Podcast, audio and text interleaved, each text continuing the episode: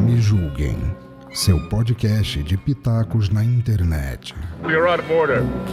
Order! We'd like to withdraw our plea of not guilty Wait, what is this? Is this the law? What's going on over here? and enter a plea of guilty.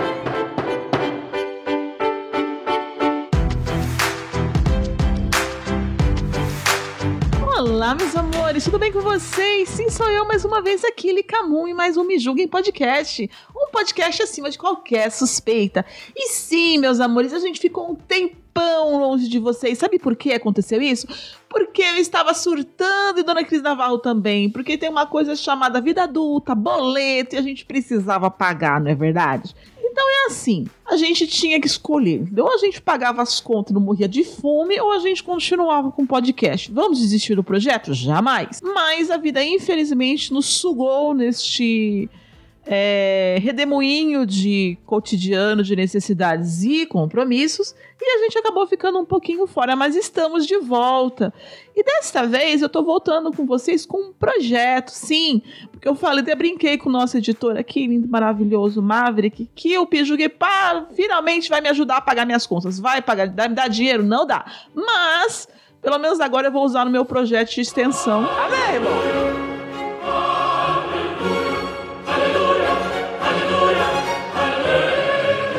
A gente está trazendo aqui hoje é, um seminário sobre é, o corpo em quadrinhos, né? E da professora Fernanda Subi Fernandes. E a palestra de hoje é uma palestra que eu tive a honra né, de mediar, de ser mediadora da mesa, é, que contou com a professora é, doutora Fernanda Surbi Fernandes e a professora especialista e mestrando é, Loiane Alves Ramos, as duas aqui, né, da minha unidade, na Universidade Estadual de Goiás, aqui da, do campus Iporá, unidade Universidade de Iporá, campus Oeste, desculpa.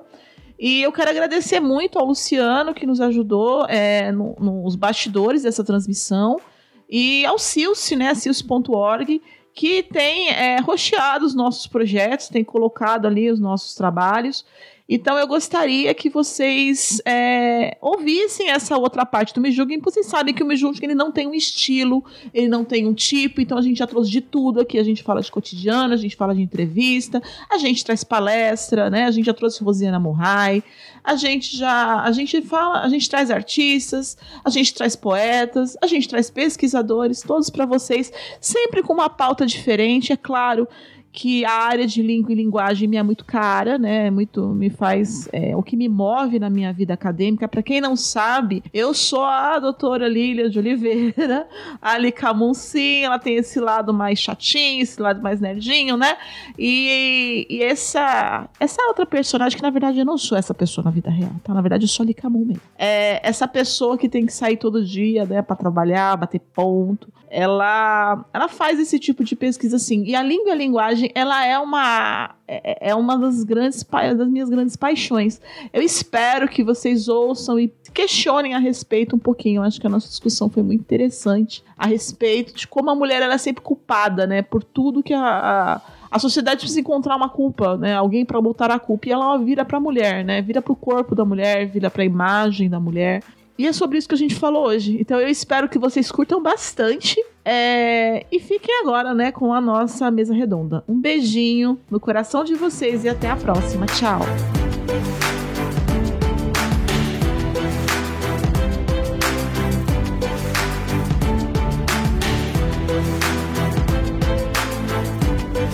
Muito boa tarde a todos, sejam muito bem-vindos né, ao Seminário Quadrinhos em Discurso, que está acontecendo aqui no canal do YouTube, né, do canal do Silce aqui do YouTube.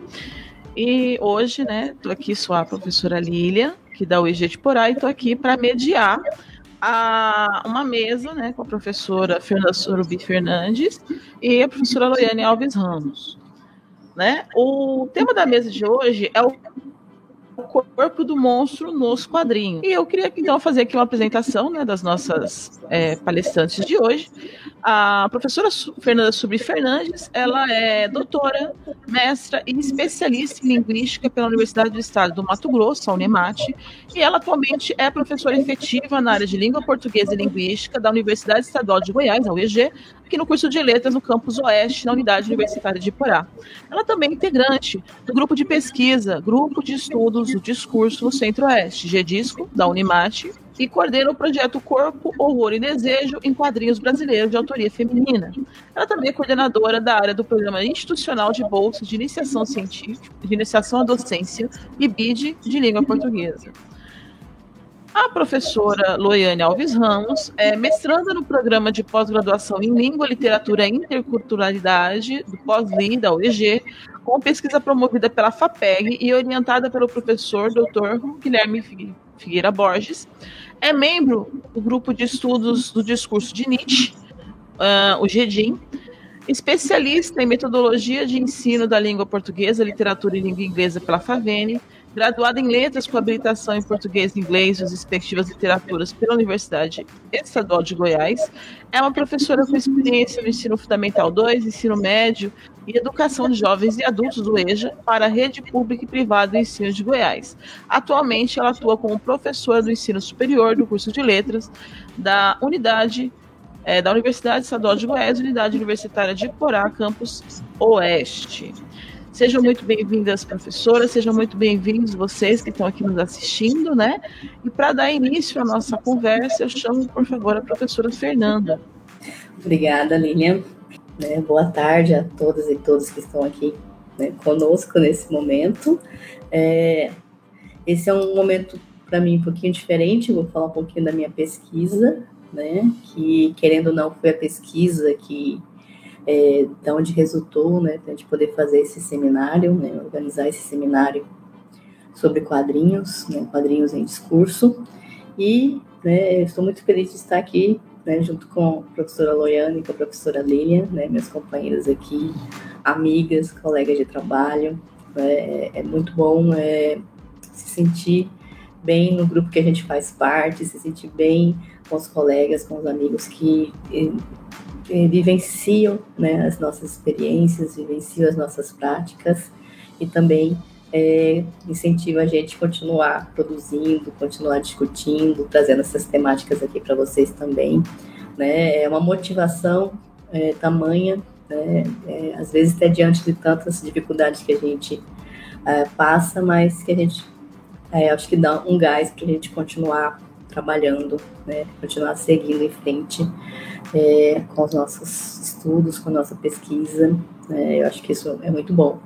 Então, eu agradeço a oportunidade mesmo para poder falar sobre isso, falar um pouquinho sobre o meu trabalho. É, eu já falei em alguns outros lugares um pouco sobre ele, né, mas eu vou é, tentar trazer para vocês um recorte também. É, ele se intitula Corpo, Horror e Processos de Significação em Quadrinhos de Autoria de Mulheres. Né? Então, como eu falei ontem, é um recorte da minha, do meu projeto de pesquisa, né?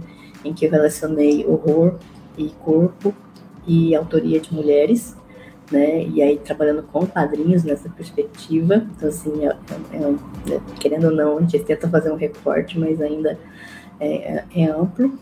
E também vem, vem dessa pesquisa, né, dos projetos anteriores que eu trabalhei com literatura de horror, dos projetos que eu trabalhei com a questão das mulheres, né? Então meu trabalho ele acaba pegando essa recorrência, principalmente do corpo e da da, do sujeito mulher também. Né? Então, é nessa, nessa linha.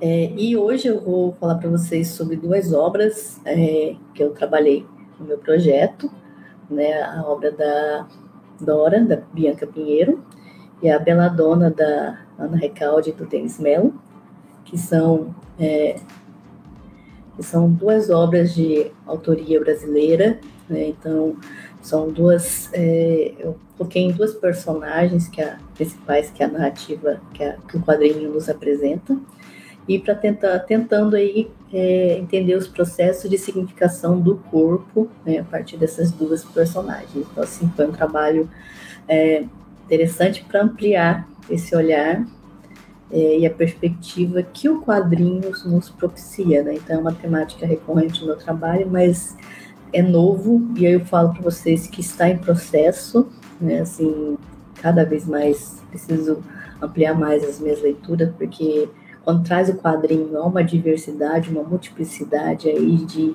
de questões, de possibilidades que a gente poder trabalhar. Então é, é algo como eu posso falar para vocês que está sempre em processo.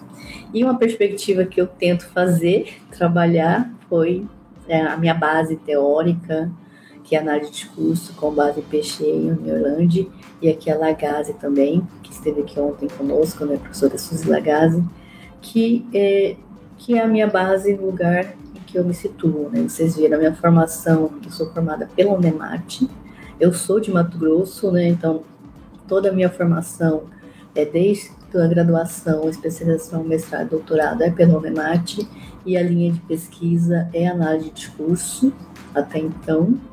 Né? Não vejo perspectiva de mudança, mas a gente nunca sabe. Mas até então é, é a área, é a linha de pesquisa que faz sentido para mim, tem feito muito sentido para mim mesmo, enquanto pesquisadora e enquanto pessoa também. Né? Então, é, é nessa linha. É, a, a Lagasse também, por ser uma professora que tem pensado muito a questão da, da forma material, das diferentes materialidades, das especificidades, então tem trabalhado muito nessas, nessas questões, então é alguém que eu tenho tentado trazer para a discussão também, né? Então essa essa base. E aí eu até trago aqui um recorte da, da Suzy Lagasse, né, um trabalho dela recente até, em que ela analisa uma fotografia. Né? E aí ela diz: o investimento sobre a imagem, no seu cruzamento entre o campo da técnica e o campo do político, requer que a consideremos em sua potencialidade de confronto, quando nos impacta e nos captura numa demanda de elaboração simbólica, que toca o litígio dos sentidos que habitam o social. Então, assim, é muito forte para mim quando ela traz, né, é, principalmente nesse texto, essa a, a, questão como que a imagem nos impacta, como ela tem essa, essa é, ela fala aquele confronto, mas é, essa, esse aspecto, né, paradoxal, né, de ao mesmo tempo expor nos dá uma visão explícita, é isso, a imagem diz tudo, mas ao mesmo tempo a imagem não diz tudo, né, ela também permite a gente entender né, outras é, permite ter outras leituras, outras interpretações por essa dessa questão simbólica, né? E a relação com o social, né? Como que o social habita né, essas imagens, né? Então é interessante como que ela vai trazendo isso de uma forma muito é, leve, né? Para a gente entender como isso se dá. Então o, a minha tentativa e eu falo para vocês é uma tentativa porque ainda Estou tentando pensar isso mais em relação ao quadrinho, como a, até a questão da imagem, da ilustração, dos traços, das cores, como é que isso constitui e produz sentidos, né? A partir dessas é, diferentes especialidades, é, materialidades aí, específicas aí. Né? Então, como eu disse, é um, é um processo é, tamanho. E quadrinhos, né? Um, um desafio grande para mim entrar na temática de quadrinhos é ler é, produções, trabalhos que tem é, sobre quadrinhos, né? E tem muita pesquisa, tem muito estudo, né? Sobre isso. E aí eu trago aqui uma fala da, da Postema que fala sobre essa questão dos quadrinhos como uma forma de arte e de narrativa são um sistema em que o número de elementos ou fragmentos díspares trabalham juntos para criar um todo completo. Os elementos dos quadrinhos são parcialmente pictóricos, parcialmente textuais e, por vezes, um híbrido dos dois. Né? Então, é, quando a gente vai é, ler um pouco sobre o que é produzido da perspectiva, né, principalmente da, dos quadrinhos, a gente vai ver, vai pensando né, nessa essa diferença nesses diferentes elementos que vão constituir o quadrinho. A, a boa parte vai trazer muito a questão da imagem com o texto, com o escrito, né? Apesar que vocês vão ver depois que tem já é, quadrinhos que já não tem né, apenas é, o balão, o texto, mas já tem né, mais a imagem. Então você vai percebendo como é que o quadrinho, né, ele é um híbrido, mas eu acho que ele é um híbrido de diversas formas, diversas constituições que define o próprio sujeito, acho que o próprio sujeito quadrinista e o próprio sujeito leitor que vão fazer né, a leitura aí desse material, porque é, como nós vimos ontem, né, a, quando parece é, a sensação que realmente que eu tenho quadro, cada quadrinho é único, né? Cada quadrinho vai ter um, um olhar, um gesto, uma constituição, né, que mostra desse processo de diferentes materialidades para produzir esses efeitos, né? Então, pensando nessa esse processo de hibridização mesmo que ele pode exponenciar. E uh, uma outra questão né? Eu falei, são vários pontos que meu trabalho me fez pensar é, na questão dos gêneros de horror. Né? Entre os principais gêneros das histórias em quadrinhos podem ser incluídas narrativas de terror, que mesclando suspense, assassinos sanguinários, criaturas deformadas e desfechos inesperados, vem prendendo a atenção e fôlego do leitor desde a década de 30, né? Que o Santos faz uma pesquisa pensando no horror no Brasil, os quadrinhos horror no Brasil, isso também foi um aspecto que eu procurei entender e o que, que ele está apresentando, né? Então, quando é, eu trago e seleciono a Dora e a, a Peladona, né? Então você começa a perceber, né? É, quando ela vai situar no lugar de horror, numa produção quadrinista, e como são duas obras diferentes também nessa perspectiva. É, e aí os quadrinhos analisados, o que, que a gente tem? A gente tem duas personagens, né, que é a personagem Dora e a Samantha. É, e aí, na, no gesto de leitura, né, é, o que a gente vê, o que, que eu vejo é um processo de é, mudanças que elas passam, relacionados muito ao social, ao outro, aquilo que as constitui. E aí, a partir dessas construções, né, a gente vai ver uma construção de corpo, corpos anormais, e aí elas sendo apresentadas para a gente como monstros, né? Então, o que faz a gente até questionar o que, que é determinado enquanto monstro, né? Nesse social, nesse meio social. E aí, olhando aqui para os dois, para a capa dos dois quadrinhos, né? A gente já vai ter é, também uma divergência, mas a gente vai ter marcas no corpo, né? É, jogando com essa relação do que, que é o monstro o que, que não é. No caso da Dora, vocês podem observar a expressão da Dora, é, a, o modo como a personagem é, nos é apresentada, né, ela é apresentada como alguém que foge de um padrão estabelecido socialmente, até no processo de poder é, fazer uma interlocução com o outro, porque desde o momento que ela nasce, né, por exemplo, ela não chora. É um elemento que para aquele meio, para as pessoas que realizam parte dela, é estranho. Não, ela não chorou, estava bem, estava ok, mas não chorou. E aí, na expressão da, do rosto das pessoas, no olhar do rosto das pessoas para a Dora, já causa um estranhamento, né? Quer dizer, ela está fugindo de algo que é recorrente, de um padrão estabelecido, e a partir. E esse modo de olhar desde o nascimento vai sendo repetido, regularizado em outros momentos, né? E está atrelado aí até pela é, pela suposição que eu vou colocar assim dela ter poderes ou não, porque para mim a narrativa também ela é muito interessante, que ela vai colocar essa personagem como tendo poderes sobrenaturais, mas ao mesmo tempo deixando uma dúvida se isso realmente procede, né? Então é interessante que a narrativa também nos causa esse estranhamento, né? É, em mim causa até uma angústia, assim, quanto que é o social que vai determinar o jeito de ser dessa personagem.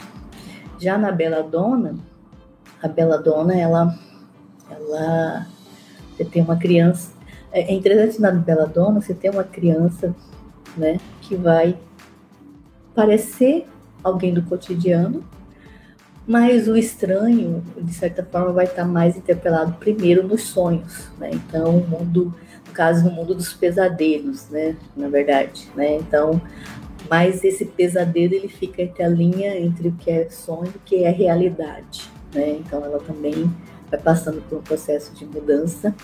é, aqui na, na capa também já traz esse, esse processo que vai acontecendo.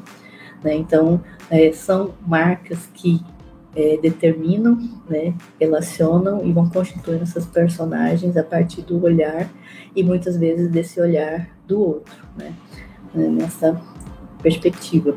É, aqui, só para vocês verem, aqui nós temos um recorte da Dora e outro da Dona, né, da Dora, né, vocês veem aqui né, o traço da, da Bianca Pinheiro aqui, e o olhar, né, como eu falei, o olhar da personagem Dora, né, parece que ela vai nos fazendo pensar e na expressão das pessoas em torno dela, né, vai marcando esse horror. Então aqui as coisas estão se movendo, né, e, a, e a, o olhar da babá, no caso aqui a babá, ela vai implicar na Dora que está realizando tudo isso e, e vai causar essa aversão, esse estranhamento aí, tamanho, né? Então, é, é, esse recorte aí é uma recorrência durante a vida da personagem. Então, quanto que é do jeito dela ser um ser sobrenatural na sua constituição, ou quanto social também vai interpelando né, as relações e como que ela vai sendo constituída. Então, aí no caso, ela, as babás, ela não consegue ter né, é, acesso às babás, porque as babás vão embora com medo, horrorizadas, né, da, é, de alguns acontecimentos estranhos, e aí, como não tem uma explicação, acaba associando a Dora aí nesse aspecto. Aqui já do lado da é a Dona você tem aí a. Aqui a gente está no mundo dos sonhos, né? E aqui é interessante porque no mundo dos sonhos, né, no começo é, da narrativa, é, a, a personagem né, é mais criança, então ela vai tendo muito medo né, desses pesadelos que envolvem o sonho dele, e aí são monstros que estão nesses pesadelos, isso é interessante, mas conforme vai passando né, a, o, até o processo de crescimento mesmo da personagem, de amadurecimento, ela vai deixando de ter medo daquele lugar e passando, não, aqui eu sou monstro, né, aqui eu mando aqui nesse lugar. Então você já tem um outro olhar que joga mais com essa questão da de, desse outro mundo onde ela pode se constituir. Então é, é interessante para a gente pensar. E aí é, essa abordagem coloca em funcionamento o processo de crescimento e amadurecimento das personagens que são interpeladas pelo social é, e pela mãe, né, no caso de Dora, e pelo pai, no caso de Samantha construindo posições sujeitos de aceitação e não aceitação pelo jeito de ser de cada um, né? Então, é, é uma outra constituição também em relação à maternidade e à paternidade que a narrativa traz, né? No caso de Dora, a mãe, né? E aí, no caso de Dora, por exemplo, a gente tem a mãe narrando né, a, a história pra gente desde o começo. Né? Então, ela está na primeira cena ela tá algemada, conversando com o policial, que, porque várias pessoas morreram, né? E aí ela vai falar, é, vocês não entendem, minha filha sempre foi especial, eu soube disso no momento em que ela nasceu. E aí a mãe, para mim a leitura, né, é a mãe que vai narrar pra gente, né, a relação. Então a, a gente também questiona quanto isso é, quanto essa narrativa fica subsumido pelo discurso pela narração da mãe. E, e aí, quanto que a mãe também interpela, porque quando a gente volta na imagem da capa, né, você tem os braços da mãe envolvendo o personagem.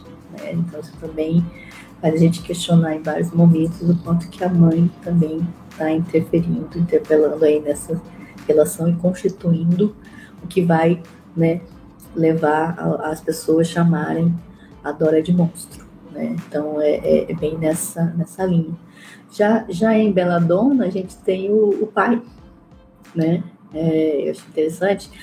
A gente tem a mãe que cuida dela, mas chega um ponto que ela some, né? E aí você tem um pai, que até então não, não aparecia na narrativa, como um articulador, né? Como ser que, que direciona a personagem Samantha, né? E ao mesmo tempo a gente vai ter a Samantha, não, tenho que não tenho que seguir o caminho que foi determinado por alguém, no caso dela, do pai. Então você vai percebendo é, essas interações, essas relações, como que isso vai constituindo cada uma de uma forma.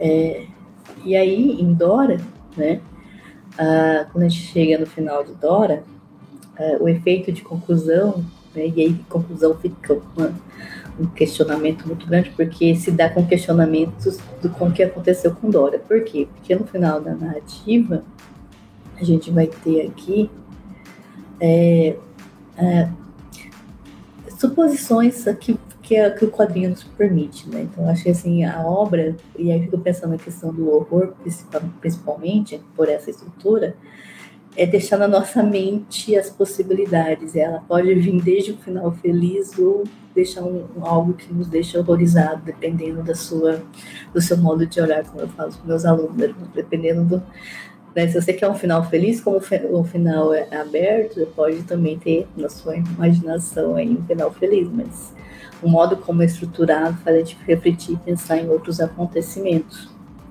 Na Beladona, é, a Samantha, né, é o que a gente tem mais é um processo de deslocamento da menina medrosa, amedrontada, para alguém que é, é alguém a ser temida, né? E aí a, a noção de monstro, né, é, coloca ela como dona dos seus desejos e vontades, né? Então, é alguém que foge também de um padrão estabelecido, mas se coloca, não, eu vou assumir esse lugar, né, nessa posição, né, para poder é, tomar é, as minhas direções, os meus objetivos, seguir nessa linha. Então, você tem uma diferença. Então, só para mostrar aqui,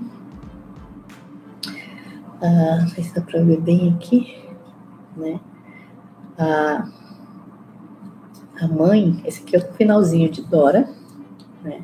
Então, como eu falei, uh, eu não quis mostrar muito porque eu recomendo a leitura do quadrinho, porque cada um que for ler vai entender. E aí o olhar que eu tenho é do meu gesto de leitura também. E aí cada um vai ter uma perspectiva. Tem, tem N é, referências que a obra também permite. E aqui, ao final, né? Porque o que, que acontece? Vários momentos, né? é, coisas estranhas acontecem no entorno e pessoas começam a morrer. Né? Então, na primeira, é, no primeiro momento específico mesmo, é aniversário de Dora, e Dora é, tem uma criança, né, é, tem um incêndio, né, né, no aniversário as pessoas fogem, mas uma criança não consegue fugir, uma criança morre nesse incêndio que foi no aniversário de Dora.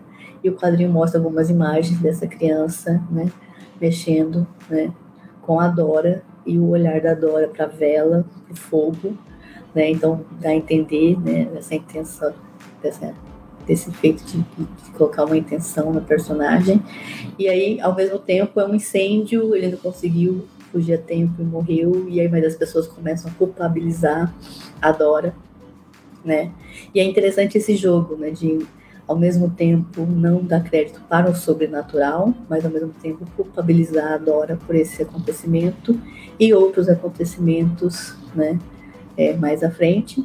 Aqui no final, né, chega esse momento que a mãe leva ela para uma cabana afastada, tentando afastar ela de tudo e de todos, né, porque ela começa a ser chamada em todo lugar que ela vai de monstro, né, né, e uma perspectiva que eu não falei ainda que eu falei da mãe que está narrando pra gente, é, é, que a gente também não tem a voz da personagem, né? A gente não tem uma fala da personagem, parece até que ela é. Talvez ela não possa falar, a gente não sabe. E aí, como eu falei, a mãe narrando pra gente, então também tem essa outra é, perspectiva que a constitui, a gente não tem uma voz da Dora para poder significá-la de uma outra forma. E aí você tem a mãe levando ela para esse lugar, e ela começa, né? Aqui você tem a mãe mostrando para a mãe para gente, mas é a mãe, né? As palavras aqui, que está para ver direito, é a mãe contando para o delegado. Imagina o delegado. Imagina, né? Se você está num lugar, as pessoas não te entendem, as pessoas não te compreendem, as pessoas te atacam. Né? Imagina, né? Que acontecem coisas estranhas que você não sabe explicar. E aí imagina que até sua mãe deixe de acreditar em você. Né? E aí, então, essa é a, mãe narrando e falando para o delegado nesse final. Então imagina tudo isso, que, que, que, que vontade que a gente tem, né? né? Que aí ela vai falar em morrer, né? E, e aí acaba a narrativa, né? A gente não sabe. É, não tem uma perspectiva, mas a gente pode supor. Então, a gente, é, nessa, nessa linha, a gente pode até pensar na mãe fazendo algo, né, para acabar com aquele sofrimento. Mas é tudo possibilidade que a narrativa nos coloca, né? E aí você vê pela, pelo olhar da mãe, pelo olhar da, da Dora, como que isso vai e pela essa última imagem, né, dela estar tá toda amarrada, né, para não poder fazer nada, é, como é que isso vai constituindo. Então, aqui na Dora, é interessante, né, como que essas relações sociais foram interferindo na vida dela, que ela não conseguia, ela teve que sair e viver fora, e mesmo assim, né, é, a mãe fica pensando, as coisas são acusadas, as coisas são levadas a crer que ela é a culpada, mesmo não tendo uma comprovação, né? Então é interessante que isso vai constituindo ela nesse lugar de um ser monstruoso. E aqui na Bela Dona, a gente já quase encerrando, a, a perspectiva é diferente e vocês podem ver que o traço, né, no caso do Denis Mello e do roteiro da, da, da Ana Ricaldi, é, é um crescimento, né? É um crescimento, você vai ter um desenvolvimento, você vai ter relações que ela vai ter, personagens que ela vai conhecer, vai ter luto, ela vai passando por um processo de vários acontecimentos que ao final ela se coloca, né? Como esse ser monstruoso, mas um ser monstruoso que tem uma escolha, uma definição, um lugar de poder se colocar, de poder dizer e até tentando se deslocar desse olhar do pai, no caso do pai que se coloca como alguém que não quer direcionou nessa linha. Né? Então você já tem uma outra perspectiva, mas eu acho ainda que o social vai interferindo nesse modo de ser e aí vai constituindo esses personagens. Né? Então o, é, o que eu tenho observado em relação a essa constituição, né? o que, que é o monstro? Né? O que, que é monstruoso? Né? Então é, é, é, e é até difícil responder porque você vai dependendo de épocas, uma coisa é monstruosa, outra não é. Ações hoje, a gente vê o olhar de hoje para o olhar do passado, a gente vai ver outras perspectivas e ao mesmo tempo a gente vai vendo como que o social, né, determina determina aí é, o efeito em relação como esse ser, ou no caso aqui as personagens, elas se constituem né? E aqui que vai determinar o que, que ela é ou não monstro. E aí, encerrando, né? É, nas duas obras, os personagens são tomadas enquanto monstros, né? São do, constituídos por projeções históricas e sociais e são ressignificadas também pelo traço, a letra, as cores que permitem produzir efeitos diversos, inclusive até no desfecho, às vezes na narrativa, na leitura de cada sujeito leitor mas dentro de condições de produção específicas, né, possibilitando reflexões sobre o corpo e seu processo de monstrificação em contraposição ao normatizado, ao estabilizado. Então, é nessa linha, nessa relação que ele vai sendo constituído. Né? Então, é, é isso. Obrigada. Eu então agradeço né, a fala da professora Fernanda, essas duas obras incríveis. E, e, peço então, né, agora, aliás, passo a palavra para a professora Loiane, né, que também vai é, tratar do tema. Seja bem-vinda, professora Loiane. Olá, obrigada, Lília. Muito obrigada, professora Lília. Boa tarde a todas e todos que estão nos acompanhando nesse seminário. É, muito obrigada pela presença de todos os alunos que estão aqui. Né, já vejo alguns nomes aqui bem conhecidos e aqueles que vieram de outras instituições também. É, eu também vou falar sobre o tema, né, é, o corpo do, do monstro nos quadrinhos, ah, quando vocês quiserem colocar material na tela, fiquem à vontade. Bom, é, eu vou falar sobre o corpo do monstro nos quadrinhos e tenho como recorte os quadrinhos da Juloyola, né? Na verdade, são duas HQs da Juloyola, é, a qual eu pesquiso é, faço essa pesquisa na minha dissertação, né?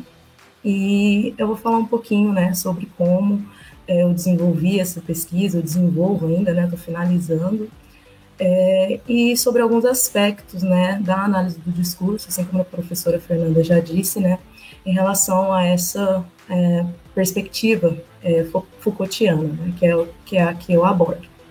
Bom, é, eu vou falar aqui então sobre é, quatro pontos né, é, dentro dessa apresentação.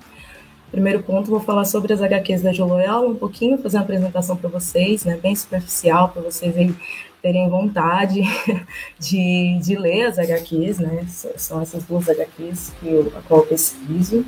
Tá?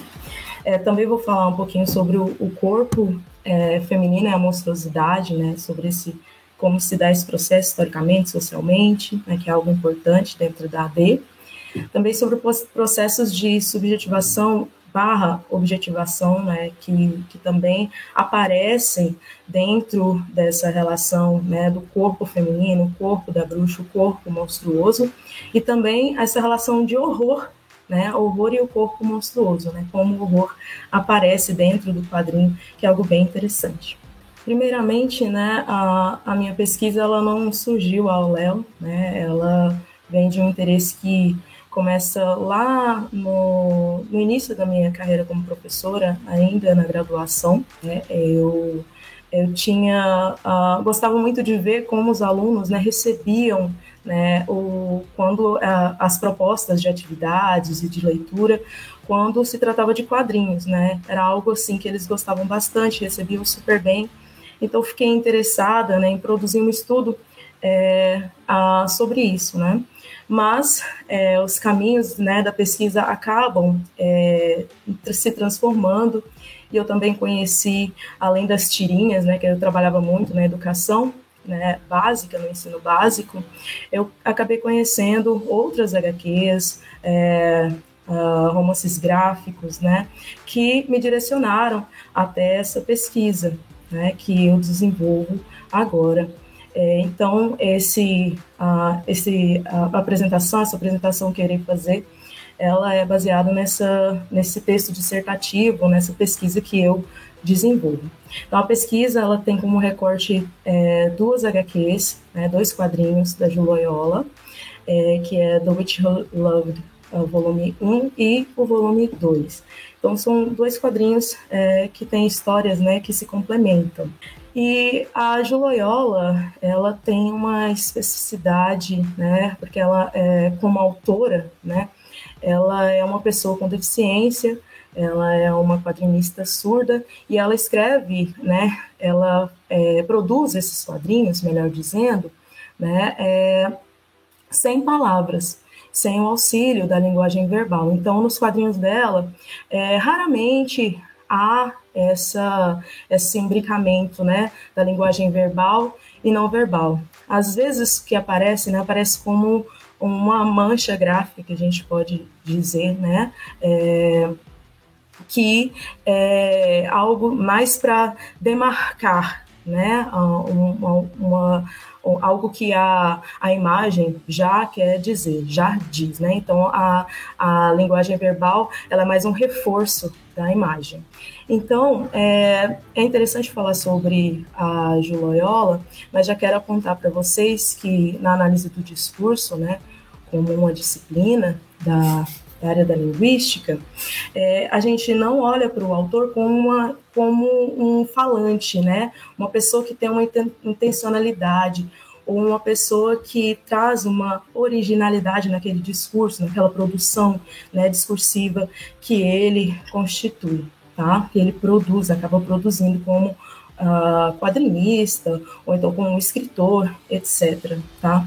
O autor, na análise do discurso de perspectiva Foucaultiana, ele é visto como uma função do autor, né? É vista como um agrupamento de discursos, é, como uma unidade é, de origem de suas significações, né? Significações do discurso. Né? Então, a gente não enxerga o autor né, como a intencionalidade de é, produzir aquela, aquela formação discursiva, né, determinada formação discursiva, mas sim como um agrupamento de vários discursos né, que ele vai juntando no decorrer da vida e que tem relações com as suas subjetividades, subjetividades dos outros, até é, práticas também objetivantes né, dos, dos sujeitos, tá?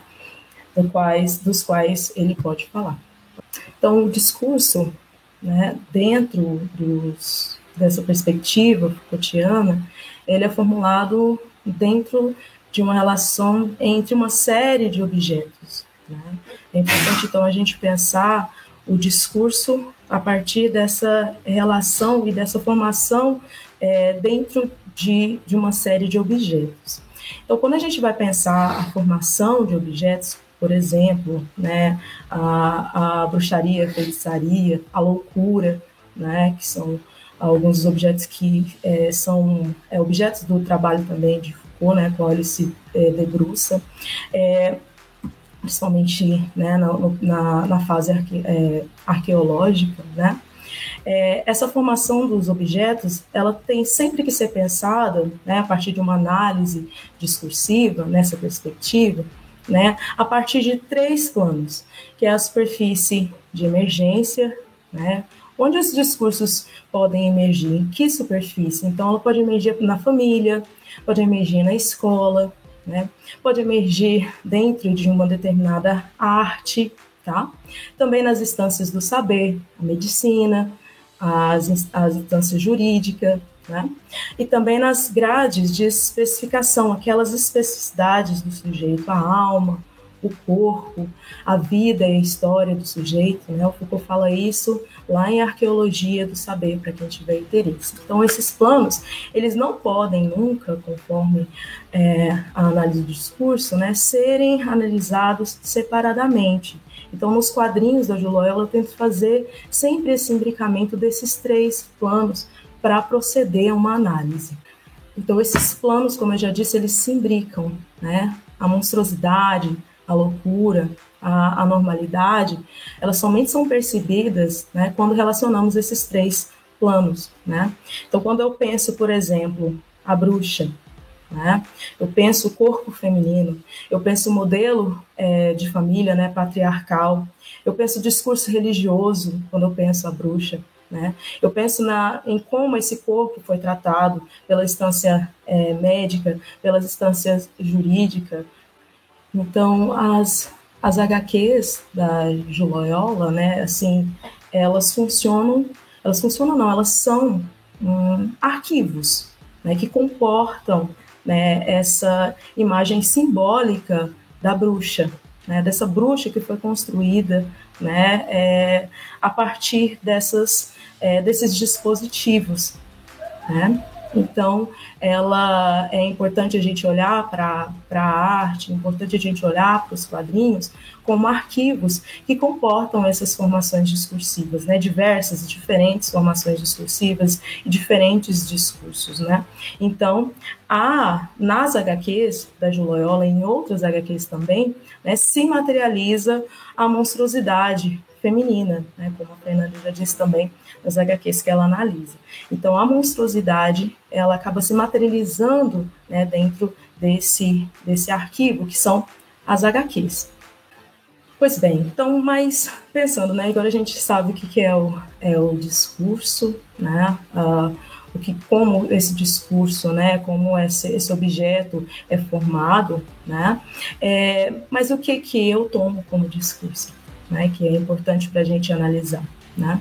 Então, o discurso, ele sempre vai ser constituído, tá, gente? Quando a gente pensa, né, o discurso não é somente um texto, uma fala, né? O discurso ele é constituído sempre pela ordem sócio-histórica e cultural, que regula não somente o que é dizível, porque quando a gente olha para a análise do discurso, né, a gente pensa ah, é do, da ordem do dizível, da ordem da, do que é escrito, do textual, mas não somente, mas também né, da, da ordem do que é visível, das visibilidades, daquilo que nós podemos ver, porque o nosso olhar ele tem uma ordem própria. Né? Nós também somos, somos regulados né, pelo, pelo olhar. Né? O olhar ele direciona-se né, para determinados lugares. Tá? Então é importante a gente pensar nisso, né? O que é dado a ver em um certo momento histórico é a mesma coisa do dizer. o que é dado a dizer em um certo momento histórico, né, é, por determinados grupos sociais, podem ser né, não viabilizados em um outro momento histórico ou vice-versa. Tá? É, o discurso ele está sempre muito atento a, a essas transformações. Então, é, como a gente observa né, essas modificações, essas transformações, olhando primeiramente né, para a história para poder entender essas relações, porque algumas coisas permanecem, né, alguns ruídos permanecem.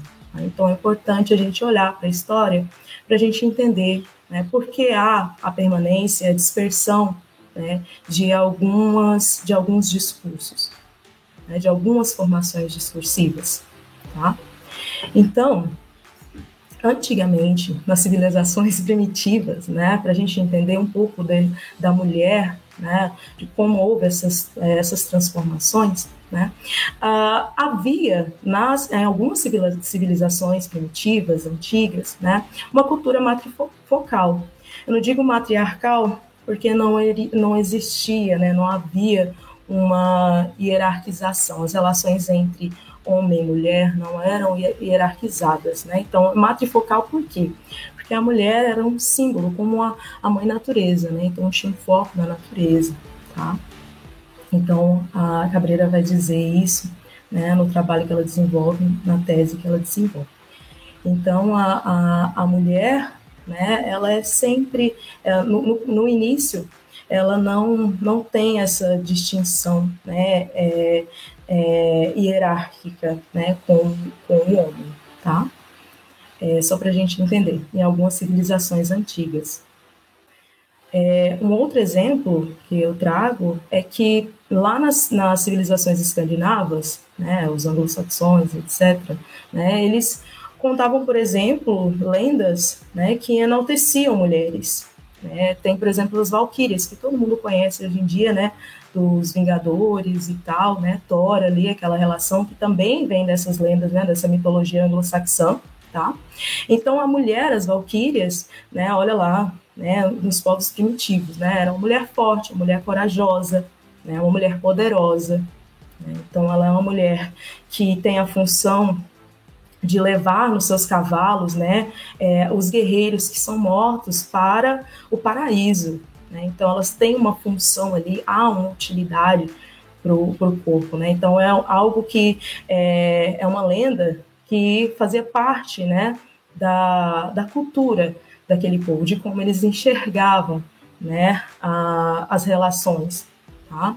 Então, isso acaba mudando né, com o processo de cristianização desses povos, dos povos escandinavos né, esse processo de, de cristianização né, acaba tirando a, as valquírias dos seus cavalos alados né, e, e entregando para elas vassouras, literalmente, né, as transformando em bruxas. Né? Então, é, o processo de cristianização desses povos modifica os saberes antes formulados sobre as valquírias.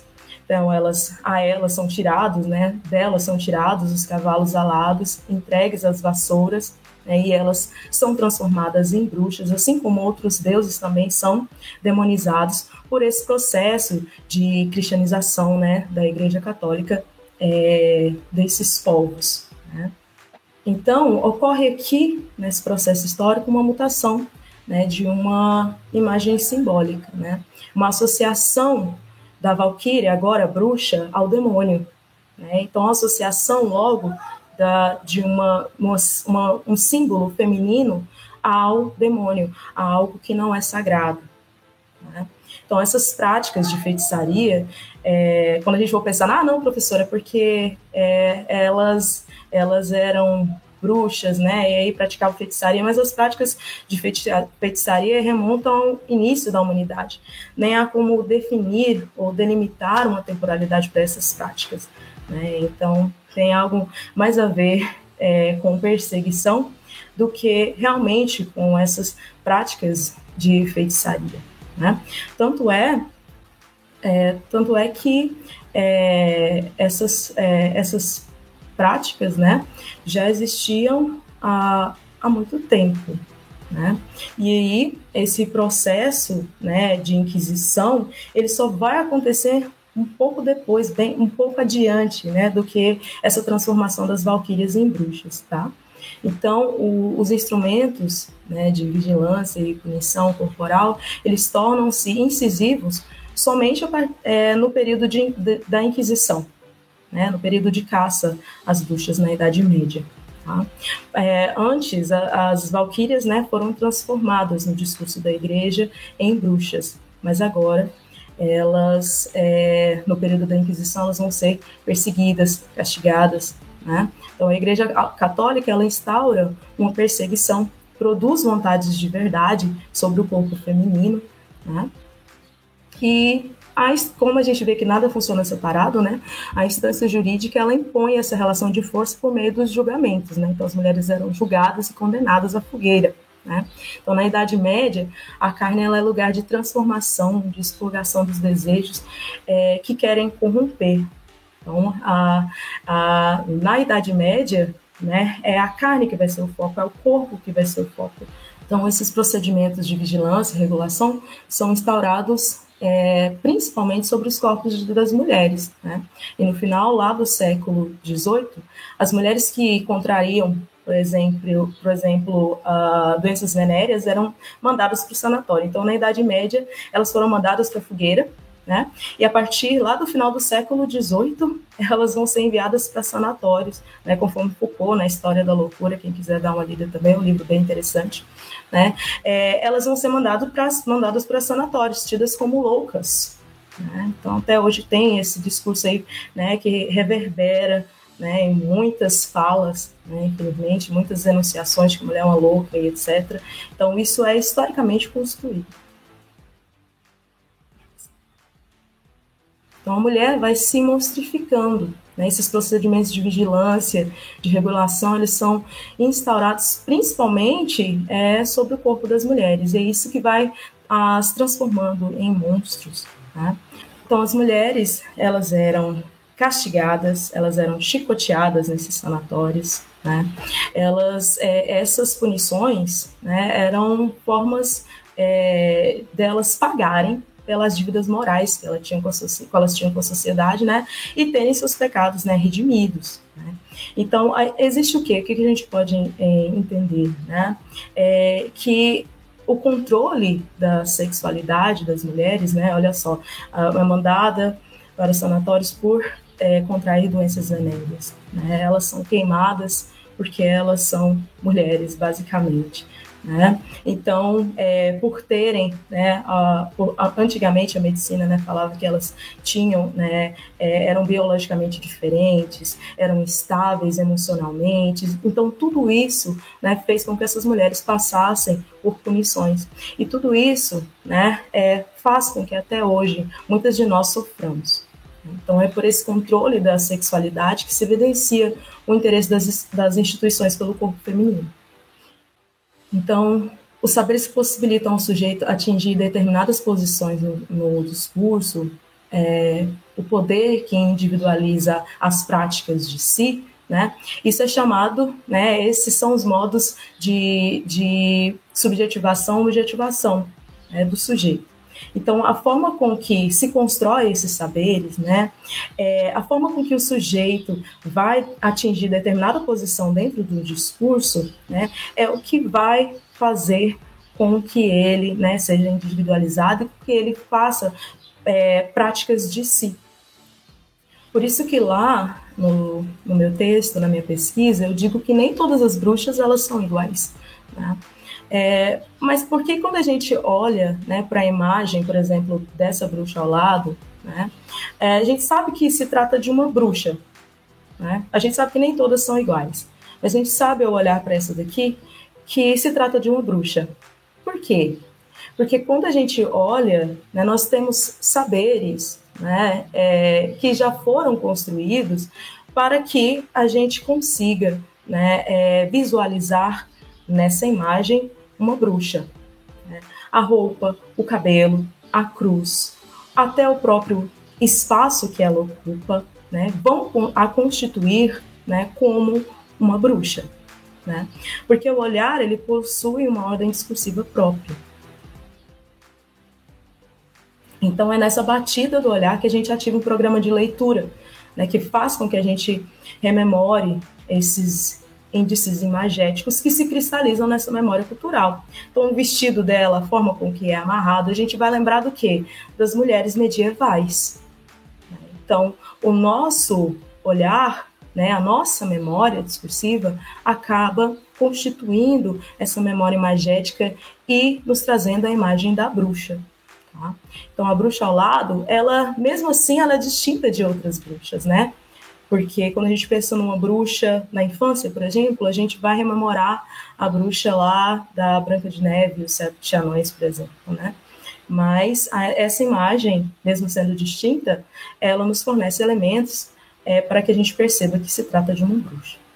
Mas, mesmo assim, se tratando de uma bruxa, a gente consegue ter um olhar subjetivador, uma visão subjetivadora dessa bruxa. A gente não consegue olhar para ela com asco ou com um sentimento né, de angústia. A gente consegue olhar para ela com um olhar mais, mais singelo. Né? Isso por quê? Porque os traços nos permitem essa, essa subjetivação.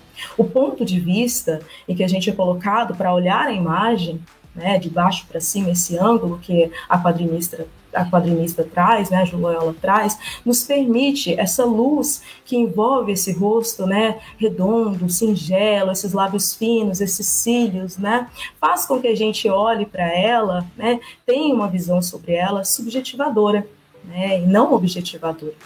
Então esse olhar, acho que pode passar, não sei se passou, é, esse olhar ele deposita né, no corpo saberes que são constituídos, construídos né, em discursos que legitimam um sujeito normalizado, normatizado, em detrimento do sujeito que é anormal.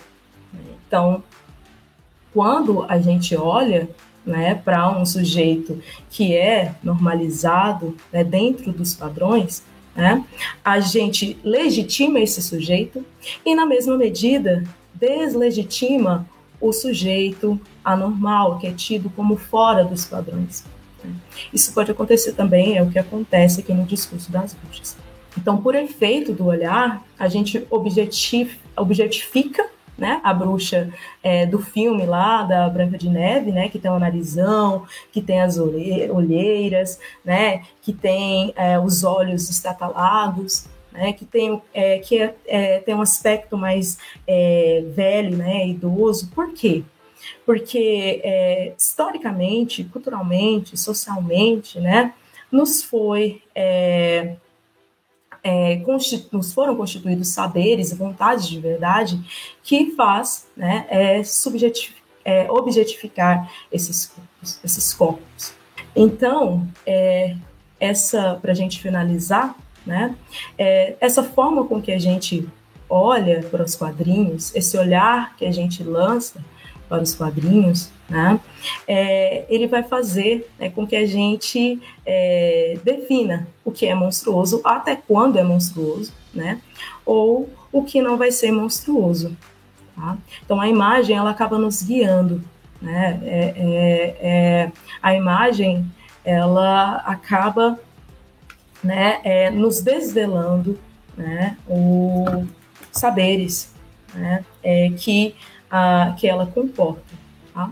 Então, essa bruxa, né, um quadrinho de horror. Então, é, essa bruxa singela, subjetivada, não só na imagem, mas também nos seus atos, depois vocês leem os quadrinhos, é bem interessante, né? Não são quadrinhos é, sem palavras, são quadrinhos né, é, universais, então qualquer pessoa consegue ler tranquilamente, são histórias bem interessantes, bem é, legais, muito bem construídas, né? É, é, a gente é, vê um monstro, olha para o monstro e acaba tendo aquele primeiro impacto né, é, do horror. Não que aquela bruxa que a gente subjetiva, de traços né, mais singelos, tênues, né, não seja um monstro. Né, porque a bruxa, historicamente, ela é constituída como um ser monstruoso. Né? Mas, quando a gente se depara com essa imagem do horror, Né? O que, que, que, seria o horror? Né? O horror é um lugar de produção discursiva, ele é mais do que é, uma, um lugar de estética, né? uma construção estética, né? ou simplesmente um gênero. Né? O horror é um lugar, conforme o Newton Milanês, né? um lugar de produção discursiva, do qual fazem parte diversas figuras baseadas em tabus dos quais estamos proibidos de falar. Então, nós estamos proibidos de falar da morte, por exemplo. Né? A morte é algo duro de se dizer, né? algo, um assunto que a gente evita. Né? Raramente pessoas estão interessadas em bater um papo sobre a morte. Né? Então, a morte acaba sendo um tabu. Né? O corpo, é, a caveira, o corpo né, deformado, sem a pele, ele é um tabu.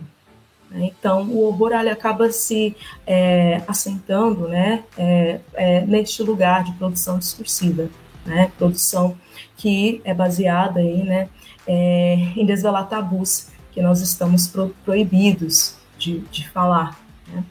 Então, nas HQs da Ju Loyola, o discurso do horror e a monstruosidade da bruxa, elas ocorrem num processo é, de metamorfose.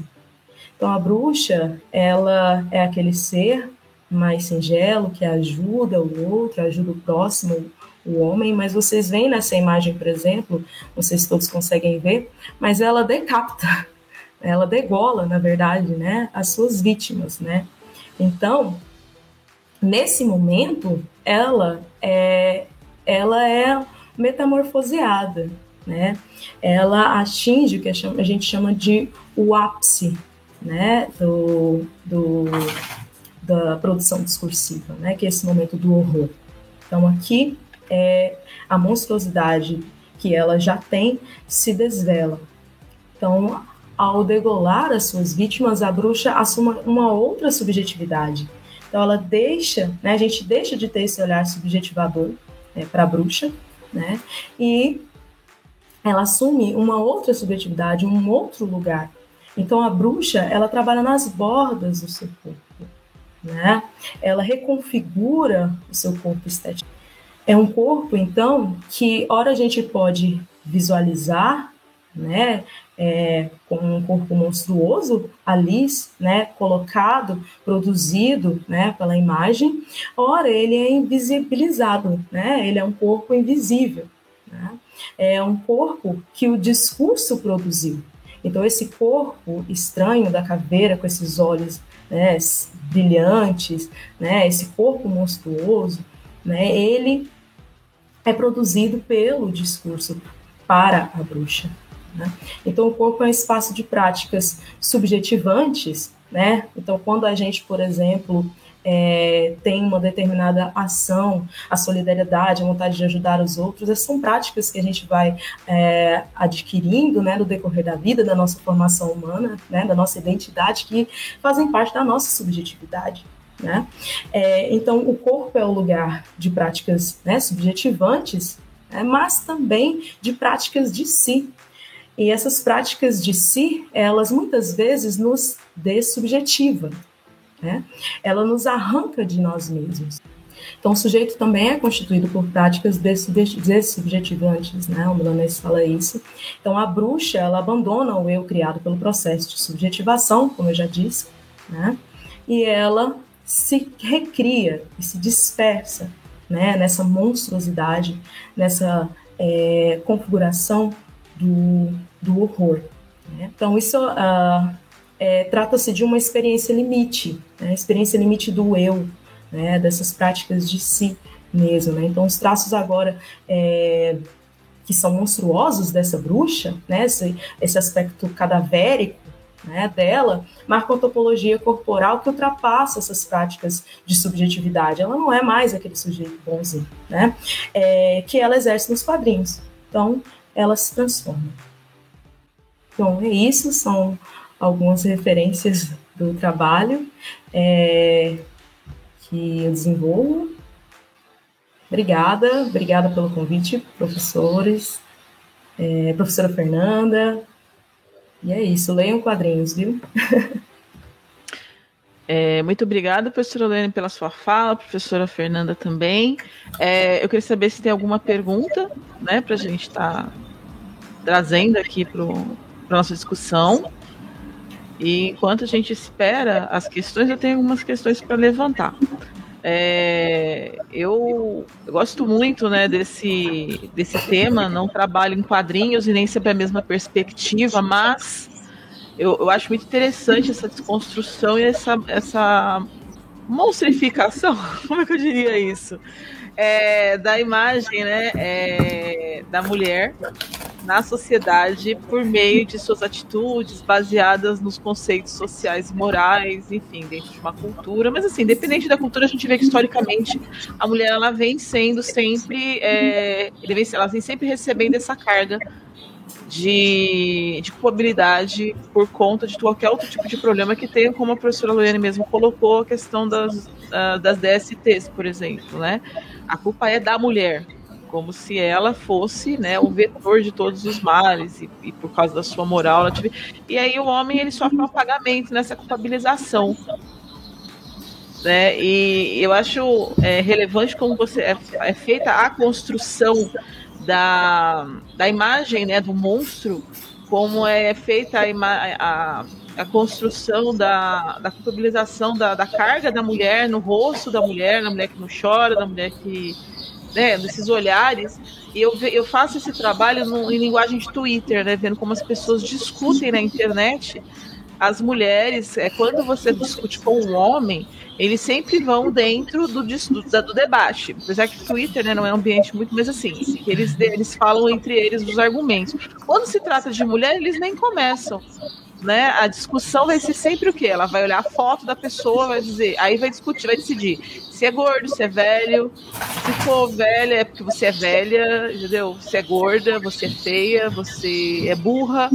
É alguma coisa eles vão encontrar, mas eles nunca vão no argumento da mulher. Se é uma mulher que está discutindo, eles vão pegar qualquer outra coisa que é dentro da imagem da mulher, que eles veem pela foto dela ou pela bio, para poder atacá-la, independente dos argumentos que estão sendo levantados. Né? Eu tenho feito esse trabalho de pesquisa no Twitter, mas é, você percebe isso acontecer em outros ambientes. Né? E isso acaba refletindo e refratando, por exemplo, nas obras. Não só as obras de quadrinhos, as obras literárias. E aí eu queria que vocês comentassem rapidamente. É, Lilian, é, como eu falei, né, é uma temática complicada e complexa porque nos constitui né, enquanto mulher, né?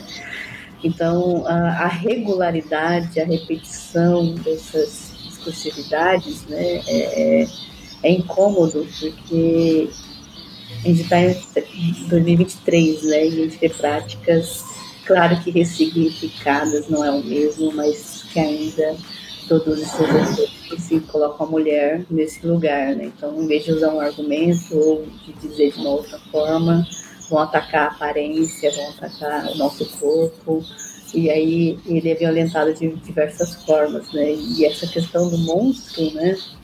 É, quando eu comecei, né?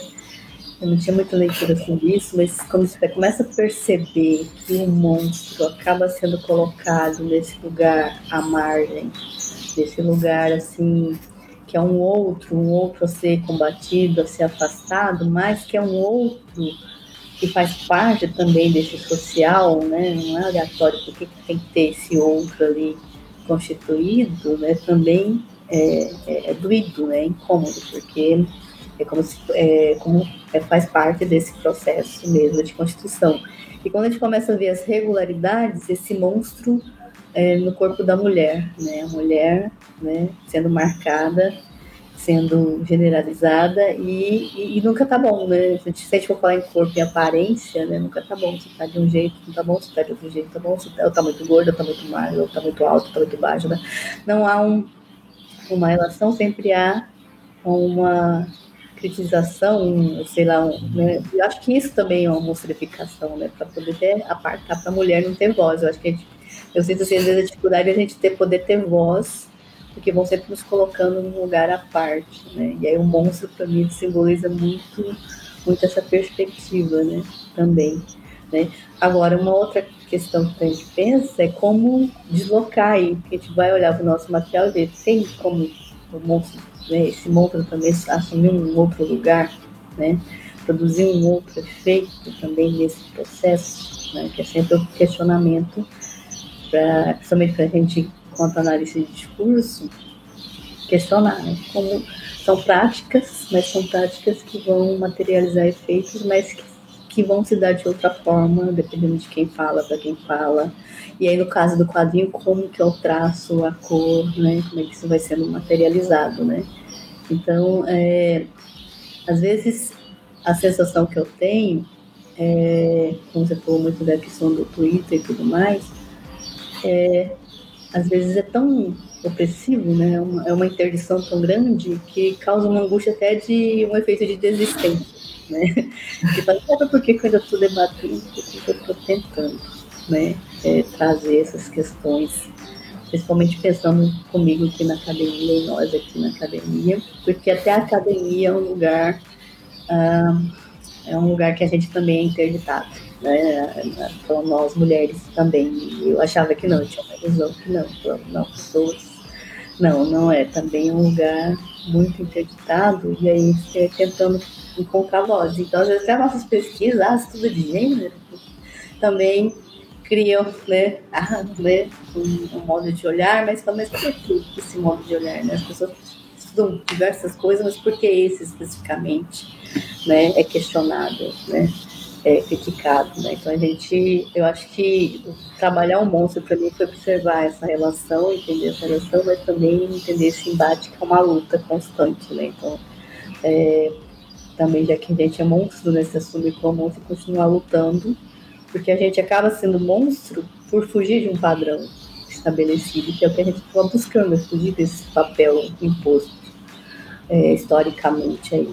Né? Então acho que é esse embate que eu observo né, nos quadrinhos fazendo essa relação. Não sei se eu te respondi. Não, sim. Eu tenho. A cabeça vai longe com outras coisas, assim, mas é, é por aí, né? De, parece que a gente não tem para onde escorrer, né? Sendo mulher, a gente sempre vai ser culpabilizado de alguma forma. Porque é mais fácil apontar o dedo para alguém, entendeu? Procurar Sim. uma solução não é fácil. É fácil você dizer quem é quem você vai malhar. Né? Sim, é, é, é interessante a gente pensar sobre isso, né? Também pensar a heterogeneidade dos discursos, né, sobre a mulher, porque é, ocupando determinadas posições, ela é subjetivada. Então, ela na posição mãe, né, ela acaba sendo subjetivada, né, ela acaba tendo aquele olhar, né, até de, é, aquele discurso de cristianização da mãe, né, aproximação de Maria e tal, né, aquela coisa sagrada da maternidade, né, e ela em outras posições, né, dependendo do lugar que ela ocupa, né, ela já é demonizada, né, ela já é, né, é sempre é, rechaçada, né? Então, é importante a gente pensar nessa heterogeneidade do discurso é, sobre né, o sujeito mulher. Né? E, e, com isso, né, a, a, acaba constituindo, né, por vezes, essa monstruosidade feminina. Né? Então, quando é relacionado, por exemplo, à sexualidade feminina, né, a gente sempre vai ver a mulher com, né, infelizmente, na né, sociedade é construída socialmente, historicamente, culturalmente, assim, né, como um ser né, é, é, de, de, objeto de controle, né, essa sociedade do controle da sexualidade, principalmente feminina. Então, o, gesto, o jeito certo de se vestir, o jeito certo de se portar, né? Então, as práticas né, que nos subjetivam e objetivam, né, elas são sempre mais é, incisivas, né, pode-se dizer. Sim, eu agreguei na discussão.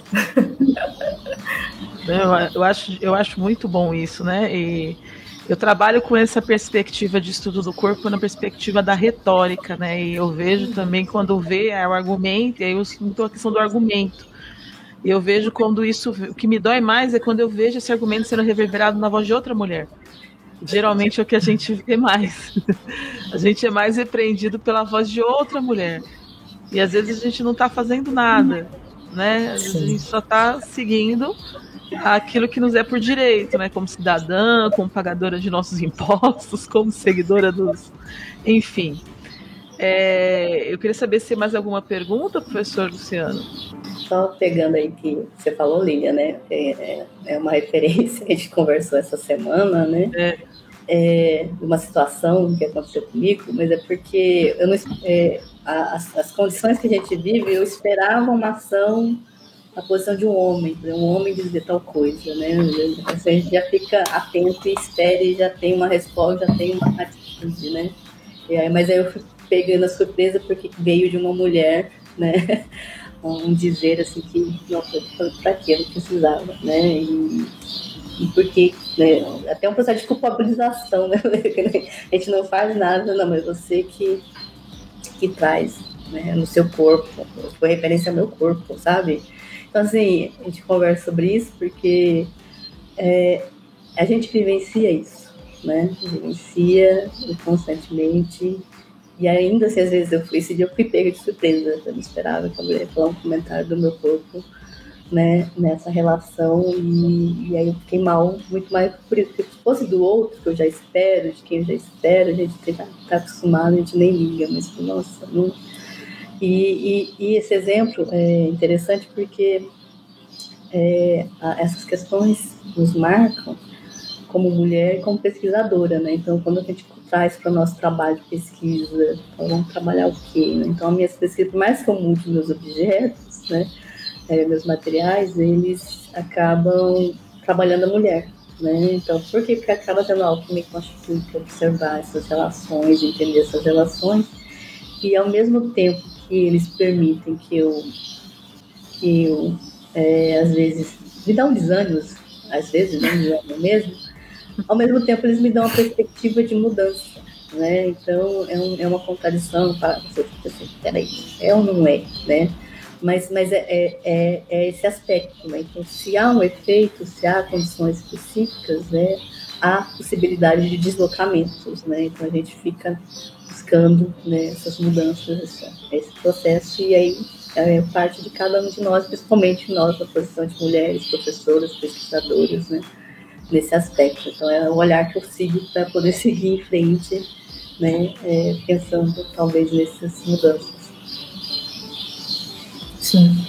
As nossas é, pesquisas né, acabam atravessando a nossa Constituição né, de maneira muito direta.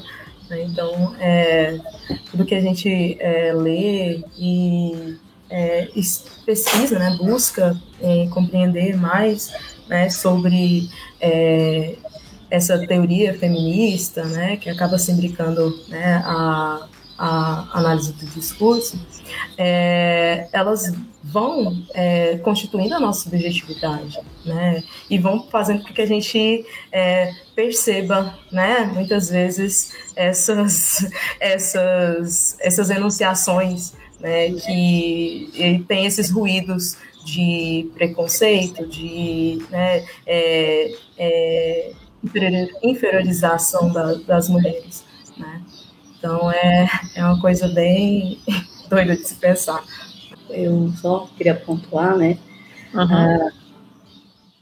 uma outra questão em relação aos quadrinhos, né, especificamente, é um olhar que ele, né, ontem o Tainá falou, da questão dele ser lixo ainda, né, eu acho que é uma outra questão que a gente tem que problematizar é, e, e ampliar né? A Welly, você que começou o trabalho na escola, eu acho que é um, um caminho talvez a gente pensar. O Tainá ontem falou sobre ser uma matéria, eu falei, nossa, né? né? E, e aí, é, a, como que ele pode ampliar essas leituras, ampliar esse modo de olhar e, e produzir talvez algum efeito, né? Então, ah, esses quadrinhos mesmo, realmente, até, alguns são até difíceis de achar para a gente comprar, para adquirir, né? Então ainda é um lugar aí para a gente situar, para a gente buscar ter mais acesso, né? Que é um objetivo que eu falei já com a Lilian, né? Da gente conseguir criar um clube, de ter os nossos quadrinhos, de ter os nossos livros para poder abrir para o pessoal, para as escolas mínimas, tem que ter acesso a esses materiais pela instituição também, porque às vezes nem sempre autoriza essas compras, né? A gente uhum. tem que ter uma luta aí para poder é, dar acesso aos alunos, porque quando a gente apresenta para eles, né, é interessante isso, eles têm uma visão de quadrinho, né? É, e aí é uma, é uma visão bem simplista, né? gente, o quadrinho tem uma diversidade, aí quando a gente apresenta, eles ficam, nossa, nem imaginava que, que tem tudo isso, né? Então, é, que é uma luta agora é tentar ampliar, mostrar mais, mas é, dar mais acesso à própria leitura do quadrinho, né? É, também, né? Nesse, nesse processo. Mas acho que a nossa é uma outra luta também para fazer a continuidade. Eu acho que isso é não só pertinente, eu pontuar isso, porque me fico muito revoltada em alguns momentos, porque alguns lugares, algumas pessoas em algumas cadeiras superiores, elas se sentem no direito de decidir o que é pesquisa e o que não é pesquisa, né? O que é material de pesquisa ou não, porque a gente faz solicitação de compra de quadrinhos ou de outros materiais e eles dizem que não é material de pesquisa. E assim, eu queria saber quem é que decide em cima do trabalho de pesquisa, da seriedade do trabalho que a gente vem fazendo. Né? Dizer que, por exemplo, uma rede social não é pesquisa, um quadrinho não é pesquisa, né? Se nós somos desta área e trabalhamos com língua e linguagem, né? O que que não nos é? O que, por que que o, o que, por que que alguém vem de fora e decide o que é, o que não é material de, de análise o que é corpus de análise para a gente? Sendo que a gente trabalha com o material da língua e da linguagem. Então, tudo que se produz em língua e linguagem, independente da nossa área de linguística, que é uma gama abertíssima, enorme, eu trabalho com linguística, é, análise de linha americana, é, retórica aristotélica, nova retórica, trabalho com metáfora cognitiva. São áreas diferentes. Você trabalha com análise de discurso, mas todas elas, de alguma forma, se envolvem nesse ponto. E eu fico muito triste quando eu vejo esse tipo de postura ainda acontecendo. E, por acaso, geralmente essas negativas vêm de homens, só para pontuar. só, só para observar.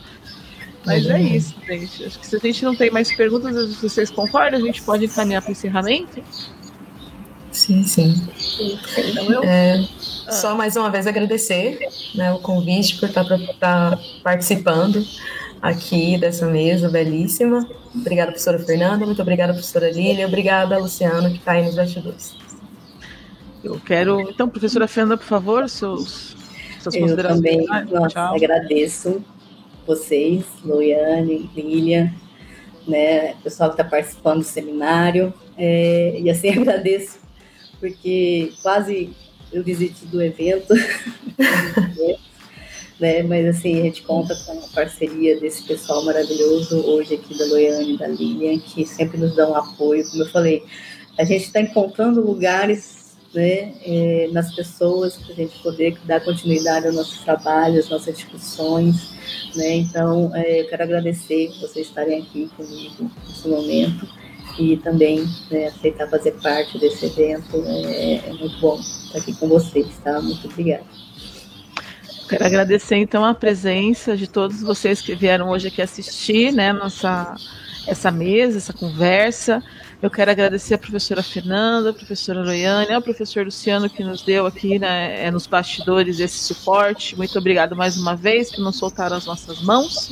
Né? É, agradeço muito por vocês seguirem nessa luta, porque eu sei que é uma luta, esses espaços a gente tem que abrir chutando a porta, desculpa a expressão, mas a gente tem que chutar a porta mesmo para abrir esses espaços, porque esses espaços eles não são Infelizmente, essas, esses, essas, esses campos de pesquisa, esse tema da mulher, principalmente corpo feminino, mulher, preconceito, enfim, ele não é fácil, né? A gente contra resistência. Eu acho que é importante que as diversas áreas da linguística abordem sim esse tema, porque a gente tem que reverter o processo de apagamento da voz feminina dentro da, da, da estrutura de estudo da língua, né? E da linguagem. Eu agradeço muito a presença de todos e eu espero que vocês curtam o canal, compartilhem essa live, compartilhem o evento, né? E muito obrigada a todos e a todas. Tchau, tchau. Tchau.